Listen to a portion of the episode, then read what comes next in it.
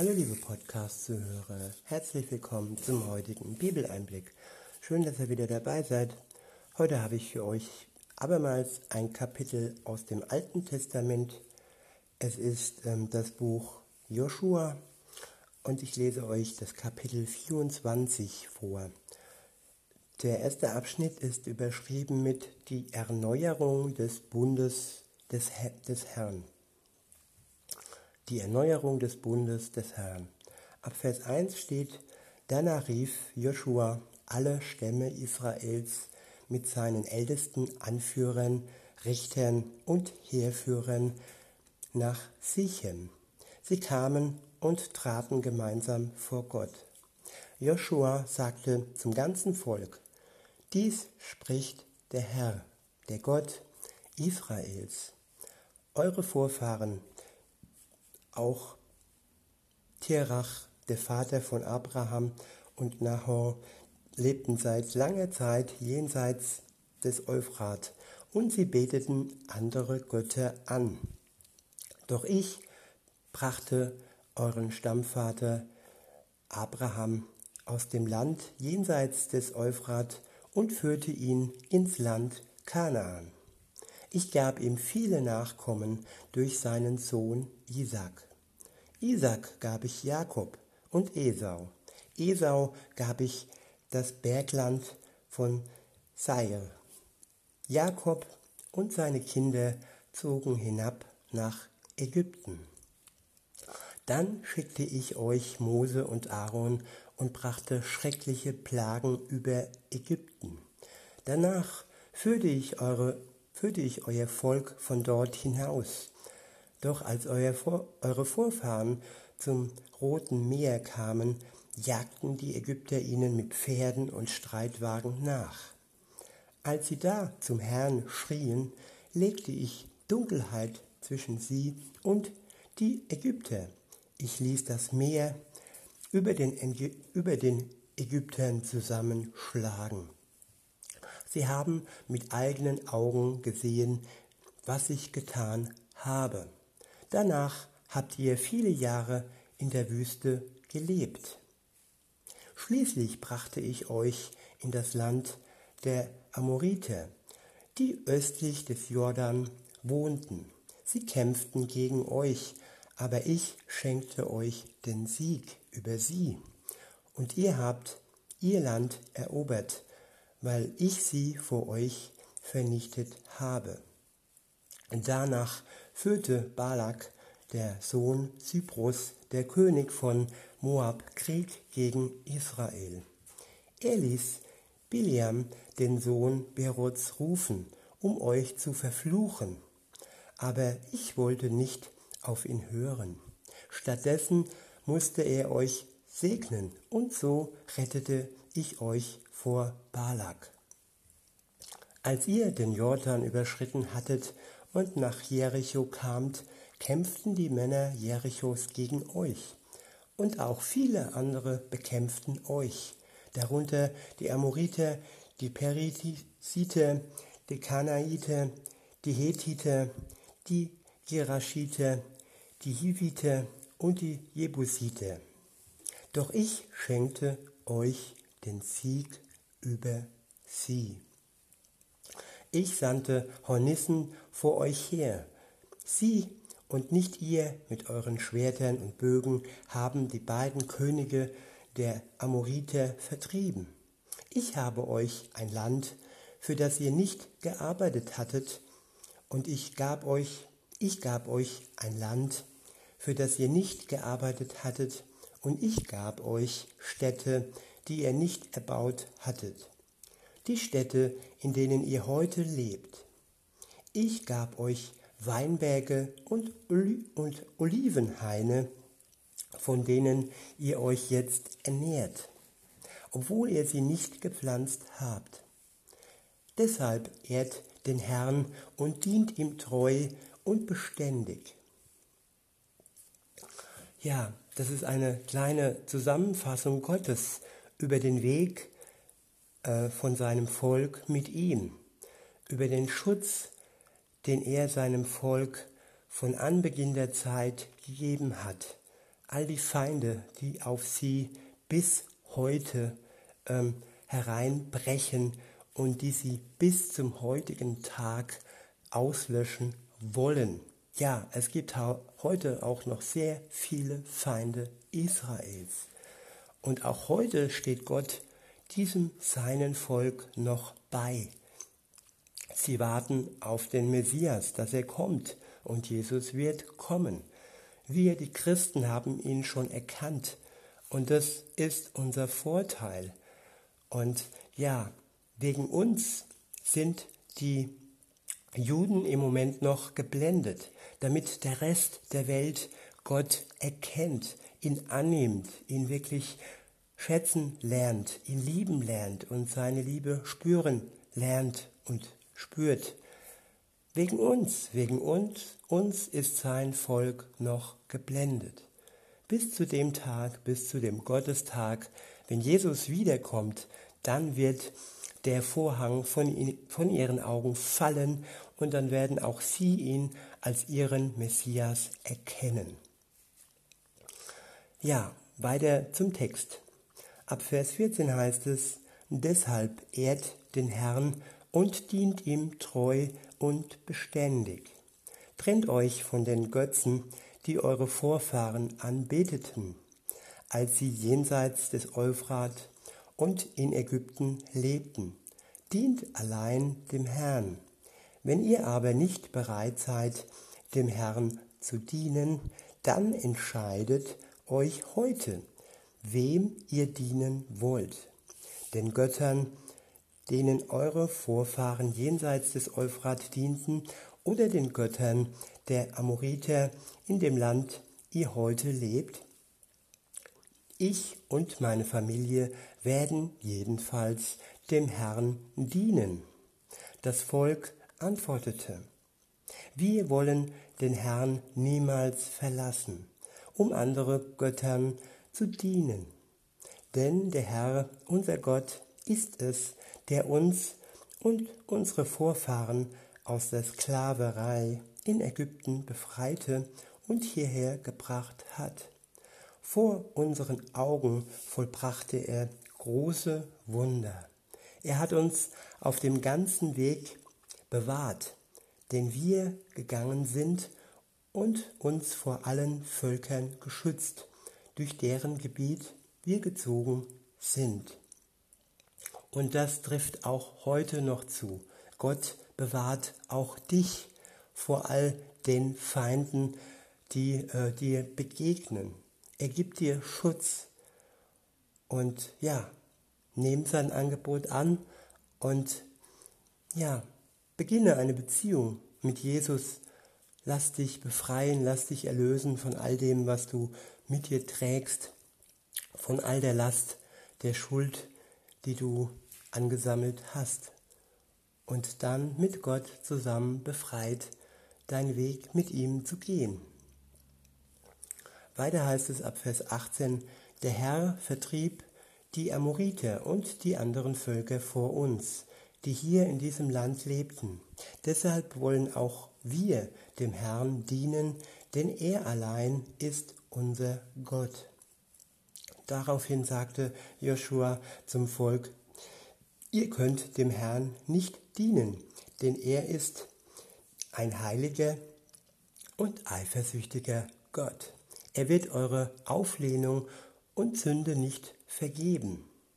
Wenn ihr den Herrn verlasst und fremden Göttern dient, wird er sich gegen euch wenden und euch vernichten, nachdem er so gut zu euch gewesen ist.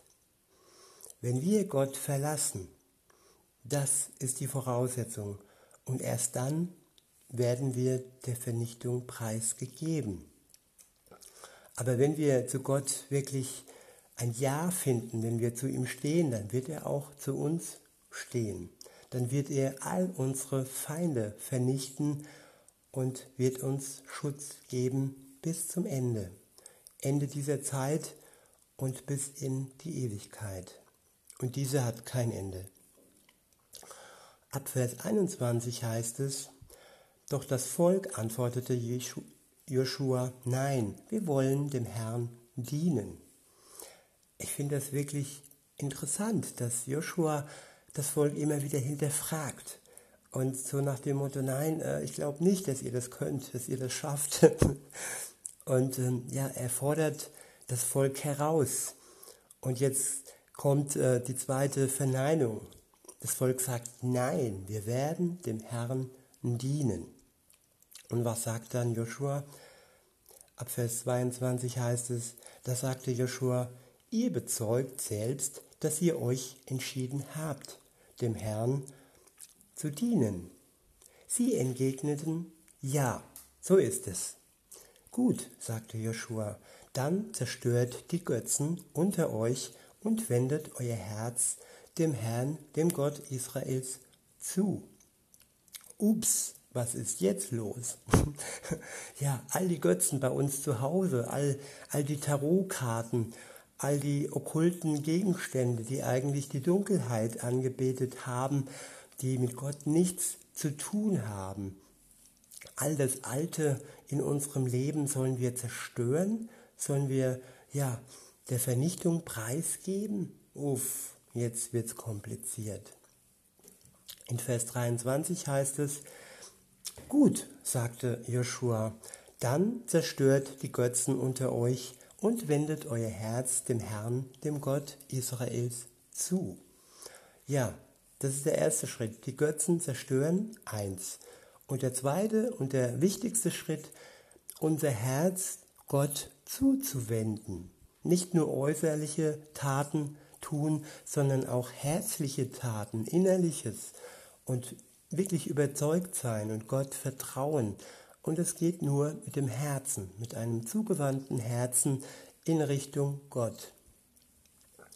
Ab Vers 24 heißt es, das Volk sagte zu Joshua, wir werden dem Herrn, unserem Gott, dienen. Wir werden ihm allein gehorchen. An diesem Tag schloss Joshua in Sichem für das Volk einen Bund mit dem Herrn und gab ihnen Gebote und Ordnungen. Joshua schrieb diese Dinge in das Gesetzbuch Gottes. Als Erinnerung an ihre Übereinkunft nahm er einen riesigen Stein und stellte ihn unter, den großen, unter dem großen Baum neben der Stiftshütte des Herrn auf. Ja, es ist wichtig, dass wir uns erinnern, ähm, wenn wir jetzt zum Beispiel ja, heiraten, dann gibt es zur Erinnerung den Ring, den Ehering, zuvor den Verlobungsring und dann bei der Hochzeit den Ehering. Und das ist eine Erinnerung. So wie hier in den Versen, da gab es den Stein. In der Ehe ist es der Ring, der uns immer wieder an den Bund erinnert, an den Ehebund und hier ja auch an den Bund mit Gott. Und wir, die Christen, sind seine Braut. Es ist wie eine Ehe. Wir gehen einen Bund ein, Gott, Jesus, der Vater, der Geist ist der Bräutigam. Und wir, wir fiebern, wir, wir, wir freuen uns auf das Fest, auf das Hochzeitsfest. Und dieses Hochzeitsfest wird stattfinden, wenn Jesus wiederkommt. Wenn er zurückkommt auf die Erde, dann wird erstmal so richtig Party gemacht und dann können wir uns wirklich freuen, dass all die Zeit äh, des Hoffens, des Durchhaltens ähm, ja, sich gelohnt hat. Weiter heißt es in Vers 27, Joshua sagte zum ganzen Volk, dieser Stein wird als Zeuge gegen uns auftreten, denn er hat alles gehört, was der Herr zu uns sagte. Er wird als Zeuge gegen euch auftreten, damit ihr euren Gott nicht betrügt ja, das ist fast schon kindlich, aber symbolisch. Und ähm, ein Stein ist sichtbar, Gott ist unsichtbar. Und ja, Symbole helfen uns wirklich, ähm, ja, Dinge nicht zu vergessen. Und ähm, natürlich äh, sieht Gott alles und der Stein, ja, das ist nur was für die Menschen, für uns. Weiter heißt es dann ab Vers 28, Danach entließ Joshua die Leute, jeden in sein Erbteil. Der nächste Abschnitt ist überschrieben mit das Begräbnis der Ältesten im verheißenen Land. In Vers 29 heißt es, einige Zeit nach, danach starb Joshua, der Sohn Nuns, der Diener des Herrn, im Alter von 110 Jahren.